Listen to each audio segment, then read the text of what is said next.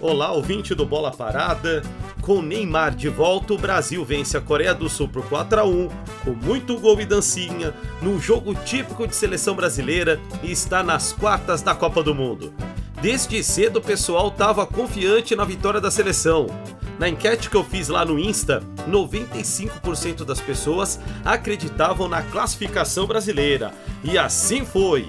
Em um jogo que mostrou a força do Brasil nessa Copa do Mundo, com um ataque mortal e um time se impondo em campo, a Neymar dependência foi embora e isso deixou o próprio camisa 10 do Brasil mais alegre, leve e perigoso para o adversário. A gente vai contar essa história toda no episódio de hoje aqui do Bola Parada. Você pode me seguir lá no Instagram pelo podcast Bola Parada. É, botando arroba, arroba podcast Bola Parada. Faça como os nossos ouvintes aqui, o Michel Lorini, São Paulino, que nos parabenizou pelos resultados que o Bola Parada atingiu em 2022. E o Gustavo Ranachiro, Santista, ouvinte desde o episódio número 1 desse podcast, que diz que não curte o comportamento do Dani Alves. É verdade, a gente, quando vai rever tudo aí, tem coisa que a gente acha, pô, isso é sem graça. Obrigado, Gustavo Ranachiro, valeu, Michel Lorim, um abraço para vocês e se você quiser conversar comigo, você vai fazer o seguinte: vai lá no Insta, arroba podcast Bola Parada e bora falar do assunto que a gente mais gosta que é Seleção Brasileira. Brasil! Que jogo gostoso de assistir, principalmente no primeiro tempo. Quem chegou só pro segundo achou que não teve lá tanta grande emoção, porque em comparação com o primeiro, o segundo tempo ficou até um tanto monótono, porque Geralmente, nessa Copa do Mundo, era o segundo tempo que o Brasil conseguia encontrar espaço, executar as possibilidades, marcar os gols. Agora não, foi tudo no primeiro tempo. Só a Coreia do Sul fez no segundo o seu gol de honra. E tudo começou logo aos 7 minutos. O Vinícius Júnior fez o seu primeiro gol em Copa do Mundo. E não sei você, ouvinte do Bola Parada, você pode escrever para mim sobre isso lá no Insta, mas eu tava torcendo para um gol do Vinícius Júnior. No jogo, inclusive, contra a Suíça, que deu aquele impedimento, eu fiquei muito sentido. Se tinha um cara que eu queria ver fazendo gol nessa Copa do Mundo, era o Vinícius Júnior. Ele recebeu a bola depois de um cruzamento do Rafinha, que passou por todo mundo e sobrou para ele na esquerda. Ele teve uma calma, uma tranquilidade que nem o Mbappé no jogo contra a França. Olhou pro gol e só mirou e mandou um tiro de grande velocidade. Não teve jeito. 1 a 0 Brasil e já tirou logo aos 7 minutos do primeiro tempo essa carga, aquela pressão, como é que vai ser? Sobretudo porque contra Camarões, como foi quase que um amistoso, só que não a seleção brasileira precisava recuperar ali aquela moral, precisava trazer aquela força de volta, precisava se impor em campo. E isso o Brasil fez ao longo de todo o primeiro tempo. Depois ali, aos 10 minutos, o Richarlison foi recuperar a bola e no biquinho ali, na extrema da grande área, sofreu um pênalti, que nem precisou do VAR. O árbitro, quando é bom, quando é convicto, não teve dúvida. Ele foi lá, apontou a cal dali mesmo. Neymar cobrou, mas cobrou de um jeito que, assim, foi uma maestria muito grande. Eu gostei muito. Se pudesse falar golaço de pênalti, eu acho que o Neymar fez um golaço de pênalti, porque o goleiro sul-coreano, ele ficou pulando em cima da linha. Ele ficou ali pro lado esquerdo do Neymar e ficou pulando. Aí, perto da hora da cobrança, ele veio pro meio e ficou pulando e ficou fazendo dancinha. Depois todo mundo fica bravo que a seleção brasileira, quando marca gol, faz dancinha. Mas quando é contra a seleção brasileira e todo mundo dança, aí não tem problema, não é verdade, ouvinte do Bola Parada? E aí o que, que aconteceu? O Neymar foi lá no jogo de corpo, o goleiro caiu para um lado e ele mandou a bola, vamos dizer, em média velocidade, no canto, no canto é, oposto, ali no canto esquerdo do goleiro. Ele até tentou voltar, mas claro, não saiu nem na foto. Se pudesse ter o termo golaço de pênalti, esse gol do Neymar foi um golaço de pênalti. Eu gostei muito. Beleza, 2 a 0 Brasil. Aí, aos 16, a Coreia do Sul até tentou uma reação com uma boa defesa do Alisson, que foi lá no ângulo, buscou a bola, foi para escanteio depois a zaga tirou. Até que a Coreia ensaiou aumentar o volume. Aliás, ela veio por primeiro tempo com um buraco ali no, no, no meio de campo. Não sei se você percebeu, eles vieram com uma formação na tentativa de provocar um jogo, de ter uma proposta.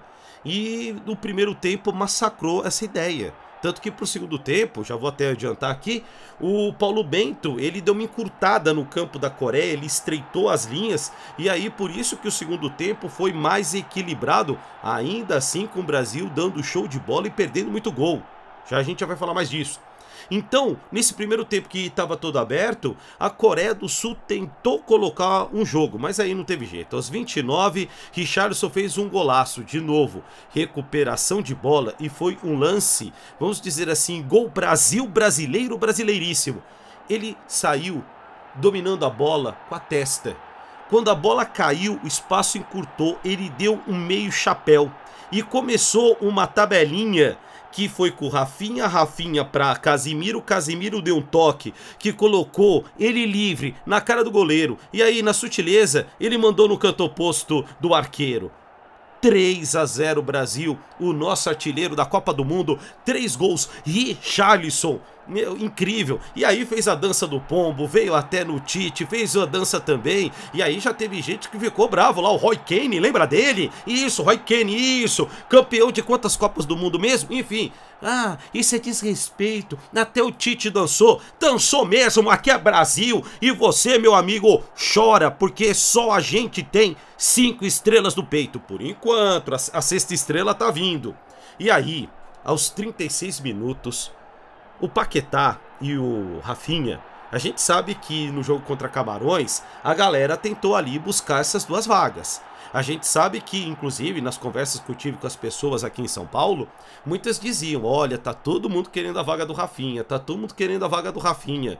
E eu vou dizer para você que a outra vaga que também todo mundo queria era a do Lucas Paquetá. E aí o Paquetá encerrou essa porta. Ele recebeu da esquerda e acertou um chute cruzado 4 a 0 E mais dancinha. Aí teve o funk do Paquetá.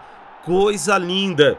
E aí o primeiro tempo terminou, tanto que ele passou rapidinho, 4 a 0 para o Brasil. Então nós tivemos Vinícius Júnior, Neymar de pênalti, Richarlison e Paquetá.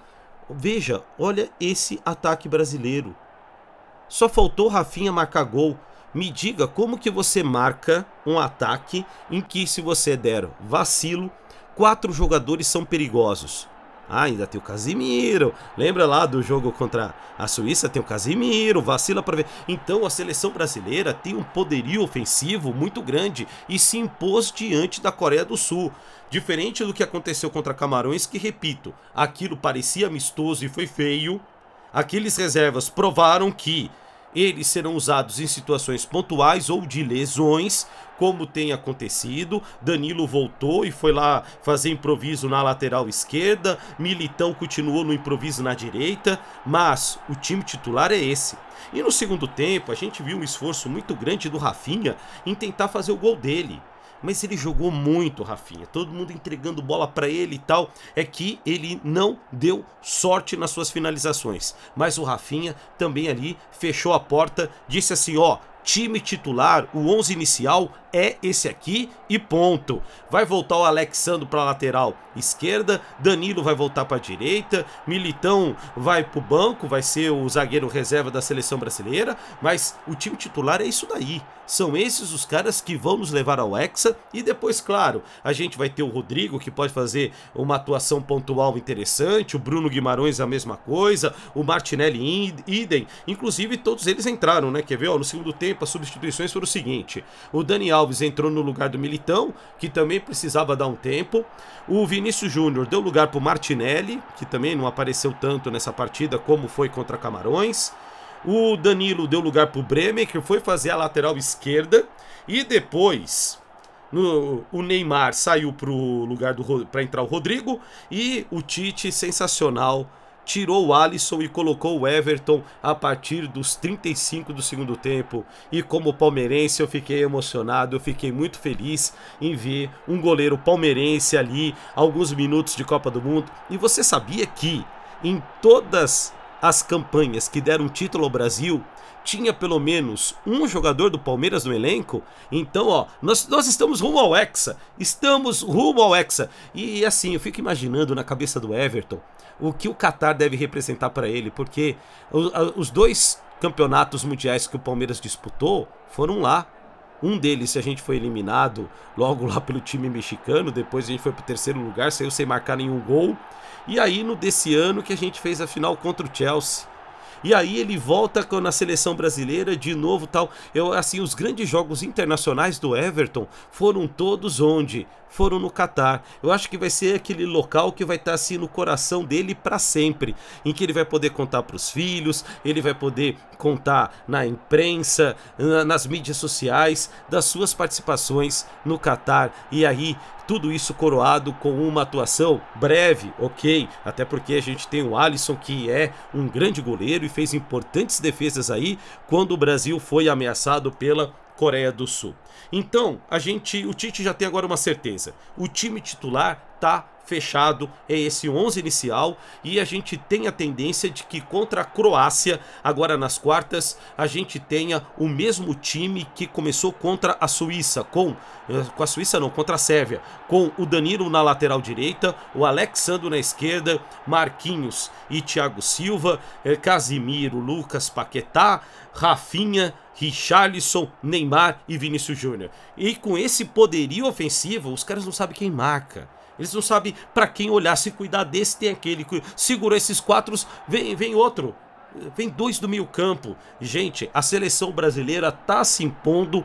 É campanha que pode levar ao Hexa. Vem a Croácia. Depois nós temos Argentina ou Holanda pela frente. E aí depois vamos esperar o que, que vai vir do lado de lá, porque França e Inglaterra já vão se eliminar. Então, Vamos deixar o lado de lá, vamos pensar no lado de cá e que o Brasil continue com toda essa alma, com todo esse coração, porque na sexta-feira, ó, mudou o horário do jogo. Sexta-feira, meio-dia, hein? Então se planeja aí, rolou até uma figurinha no WhatsApp, né? Rumo ao ponto facultativo. Então, diferente do que tem acontecido nesses jogos, jogos às 16 horas, teve um jogo às 13, ou melhor, a uma da tarde, né? Como o pessoal fala por aí. Enfim, então, meio-dia na sexta-feira. Agora vamos repercutir o pós-jogo. Vamos ouvir aqui a fala de Vinícius Júnior, que foi a fala dele e ele foi a representação da alma dessa partida.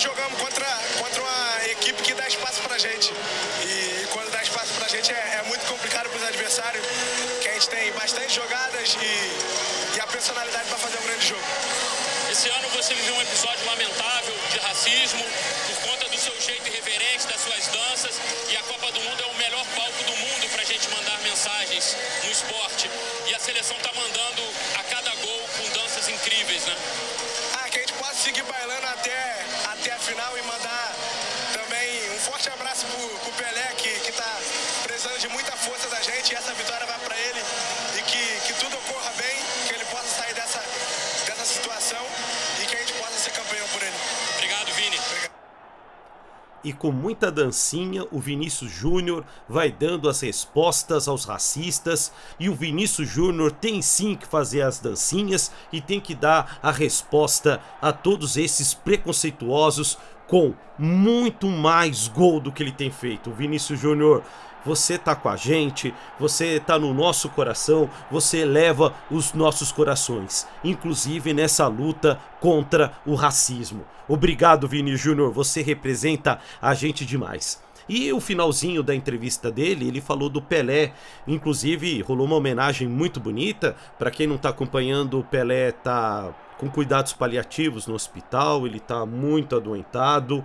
Então a gente tem feito muita oração pro, pro Pelé, mandando muita energia positiva. não sei no que você acredita, mas a gente tem aqui feito parte de uma corrente grande em favor do nosso rei do futebol. Eu, assim, na minha cabeça, eu não imagino um mundo sem o Pelé. Eu, eu ainda, eu já até parei para pensar nesse assunto, mas depois eu parei. Eu falei, gente, não, não.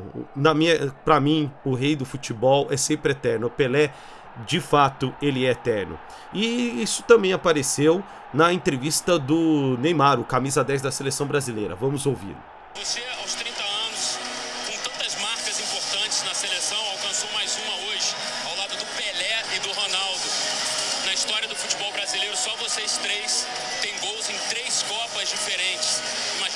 signifique muito, ainda mais nesse momento pelo qual o Pelé está passando. Imagino que você queira dedicar algumas palavras a ele também. difícil né, falar sobre o momento que o Pelé está passando, mas eu desejo é, todas as melhores é, coisas para ele, que espero que ele fique bem de saúde o mais rápido possível e que ele possa, né, pelo menos ter, ter confortado hoje com a vitória, né, com a faixa no final que a gente dedicou a ele. E, e alcançar marcas é, para mim, é um orgulho muito grande alcancei coisas que, que eu jamais imaginaria que iria alcançar. Então estou muito contente muito feliz. Bom, nas duas últimas Copas anteriores, é, no Brasil você teve aquela lesão muito séria contra a Colômbia nas quartas de final. Depois, é, em 2018, o Brasil foi eliminado para a Bélgica. Agora tem mais umas quartas de final pela frente. Chegou a hora de mais longe, né, Neymar? Com certeza. Chegou a hora de mais longe. A gente sonha com, com o título, é, isso é temos que ir passo a passo. Foi o quarto jogo hoje, nos, nos faltam três e a gente está tá muito preparado, está tá com a cabeça bem focada para conseguir esse título. Queria que você falasse o que, passou na tua cabeça, Neymar, depois da lesão no primeiro jogo.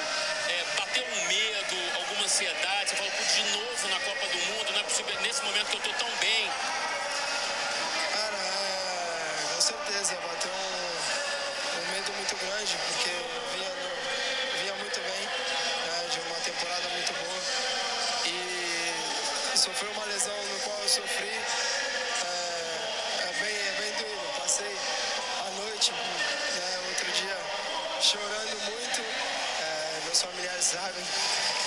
Mas deu tudo certo.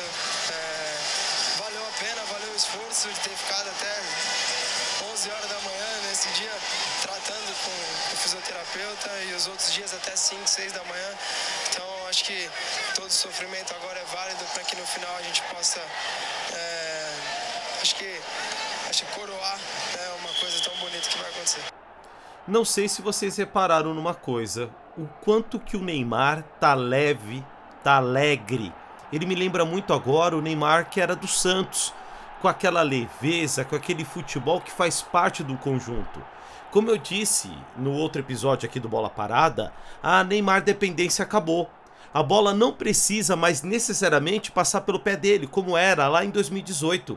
Então isso está deixando o time mais ágil, com mais opções e o talento do Neymar ele está crescendo. Ele está muito melhor nessa Copa do Mundo e olha que ele só participou de dois jogos. Mas ele está melhor, mais agora em 2022 do que ele estava lá em 2018. O Neymar continua sendo tudo aquilo que a gente comenta sobre ele. Mas com o crescimento do Richarlison, do Vini Júnior, do Rafinha, do Paquetá e do, de todo o time de modo geral, ele não tem mais aquela carga, aquela pressão toda. O time tá, tá fluindo. E o Neymar tá alegre, tá solto. Eu percebi nessa entrevista um Neymar alegre, um Neymar feliz na seleção brasileira. E tomara que isso continue para os próximos jogos, porque com isso a gente já sabe. A sexta estrela virá para nossa camisa. Ouvinte do Bola Parada, muito obrigado mais uma vez por esse play. Se você quiser conversar comigo, você vai lá no Instagram, no arroba podcast Bola Parada. Até o próximo jogo das oitavas, ou melhor, das quartas de final contra a Croácia. Nós teremos edição especial fazendo aqui a antevisão do jogo. Então fique bem, um forte abraço, até o próximo episódio. Tchau!